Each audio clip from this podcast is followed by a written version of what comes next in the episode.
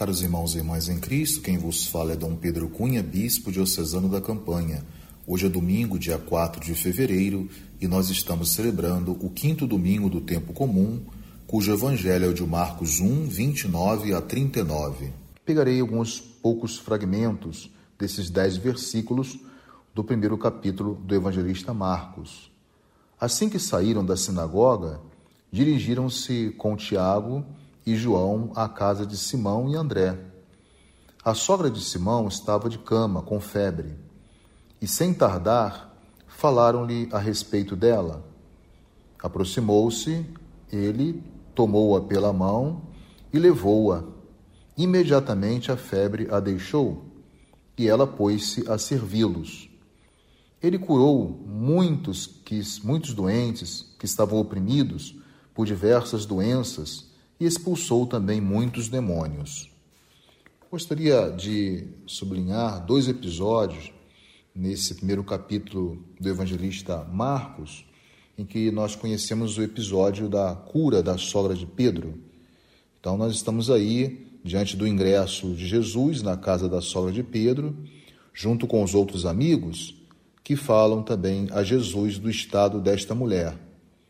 Segue então a intervenção, como nós observamos no Evangelho de hoje, Jesus, de maneira tão espontânea e ao mesmo tempo eficaz. Jesus, portanto, ele é o mestre, ele faz levantar-se a doente, tomando-a pela mão. Ora, esse gesto de Jesus, ele é descrito pelo evangelista Marcos com um termo que lembra um pouco aos cristãos a ressurreição. Significa, portanto, dizer em outras palavras, que esse simples gesto de Jesus, cumprido na intimidade de uma família, antecipa, assim por dizer, a vitória sobre a própria morte. Os milagres de Jesus, é interessante aí é, destacar, eles não são espetáculos. Jesus não faz isso de maneira espetaculosa, mas são gestos de fraternidade e também de solidariedade. E depois, um segundo momento do evangelho de hoje, uma pausa na casa de Pedro, essa atividade milagrosa que Jesus vai exercendo no curso do anúncio do reino de Deus, sobretudo nesse evangelho, vai recomeçar, como diz o evangelista, na parte da tarde. Ao entardecer, depois do pôr do sol, começaram a trazer-lhe todos os doentes e possuídos pelo demônio. Interessante esse paralelismo que o evangelista Marcos faz entre os doentes e os possuídos pelo demônio. É um relato muito característico de Marcos, né? Levar a Jesus todos os doentes e Jesus então manifesta aí o seu poder, sobretudo expulsando, né? Expulsando os demônios. Então a atividade de Jesus aí em Cafarnaum, ela vai se concluir também um outro momento importante com uma oração. Jesus vai se colocar é, em oração, uma oração solitária, iniciada bem de madrugada. Talvez seja esta também uma lembrança né, de Pedro, que, junto com os amigos, põe-se em busca de Jesus para levá-lo de volta para o meio do povo, ou seja, o meio do povo de Cafarnaum. E a breve resposta de Jesus é uma, uma fresta, uma abertura né, sobre esta saída silenciosa dele de Cafarnaum e também sobre o significado de sua própria oração, Jesus reza como um alimento espiritual que fortalece a sua missão. Ele saiu para ir para outros lugares e assim, portanto, dar continuidade ao anúncio e essa obra de libertação do poder demoníaco, sobretudo em outras partes, né, e outros vilarejos da região da Judéia. Então, hoje, para nós concluirmos a reflexão do Evangelho deste domingo, nós aprendemos com Jesus a lidar também com a própria dor. Né? Nós estamos observando Jesus diante de uma pessoa enferma. Falar da dor e da enfermidade é alguma coisa muito atual e ao mesmo tempo consoladora. A primeira atitude de Jesus, ao saber que a sogra de São Pedro estava doente, foi exatamente de aproximação, coisa que nem sempre nós temos o hábito de fazer quando a pessoa está enferma. Quem está ou esteve enfermo sabe como é reconfortante receber visitas, né?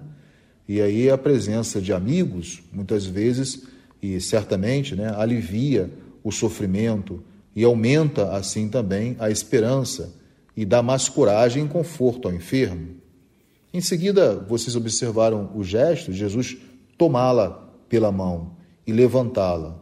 Significa, portanto, que Deus não quer o sofrimento, nem é Ele, portanto, que nos envia o sofrimento, como muitas vezes nós observamos falar.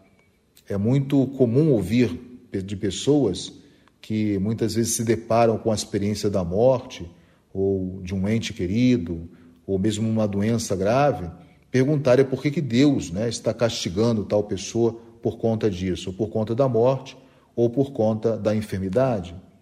Então, a dor, o sofrimento, as aflições dos que não têm, portanto, nada, nenhuma base, nenhuma referência, portanto, tem uma resposta também em Deus. Deus dá resposta, sobretudo àqueles menos favorecidos da sociedade, mais sofredores, né? que muitas vezes passam também por tribulações, como todos nós também passamos.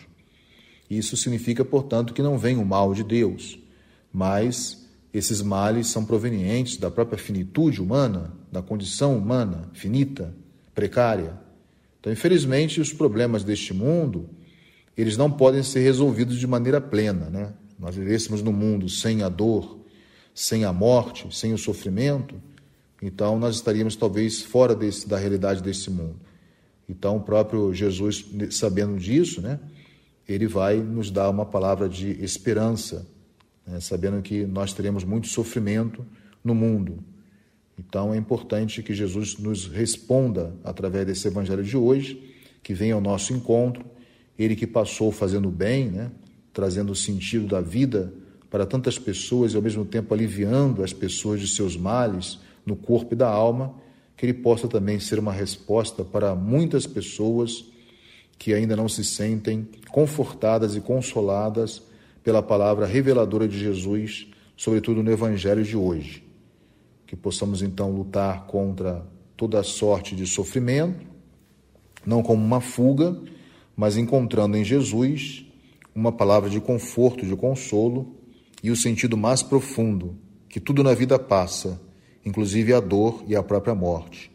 E nós sabemos em quem colocamos a nossa confiança. A nossa confiança está, sem dúvida alguma, nesse Deus que é o autor, fonte e origem da vida. Ele não nos dá mal nenhum, mas também nos capacita a tirar até das coisas mais um ensinamento para as nossas vidas. Louvado seja nosso Senhor Jesus Cristo, para sempre seja louvado. O Senhor esteja convosco ele está no meio de nós. Por intercessão da Virgem do Carmo e dos nossos beatos Padre Victor e Inha Chica, abençoe-vos o Deus Todo-Poderoso, Pai e Filho e Espírito Santo. Tenham todos um abençoado domingo.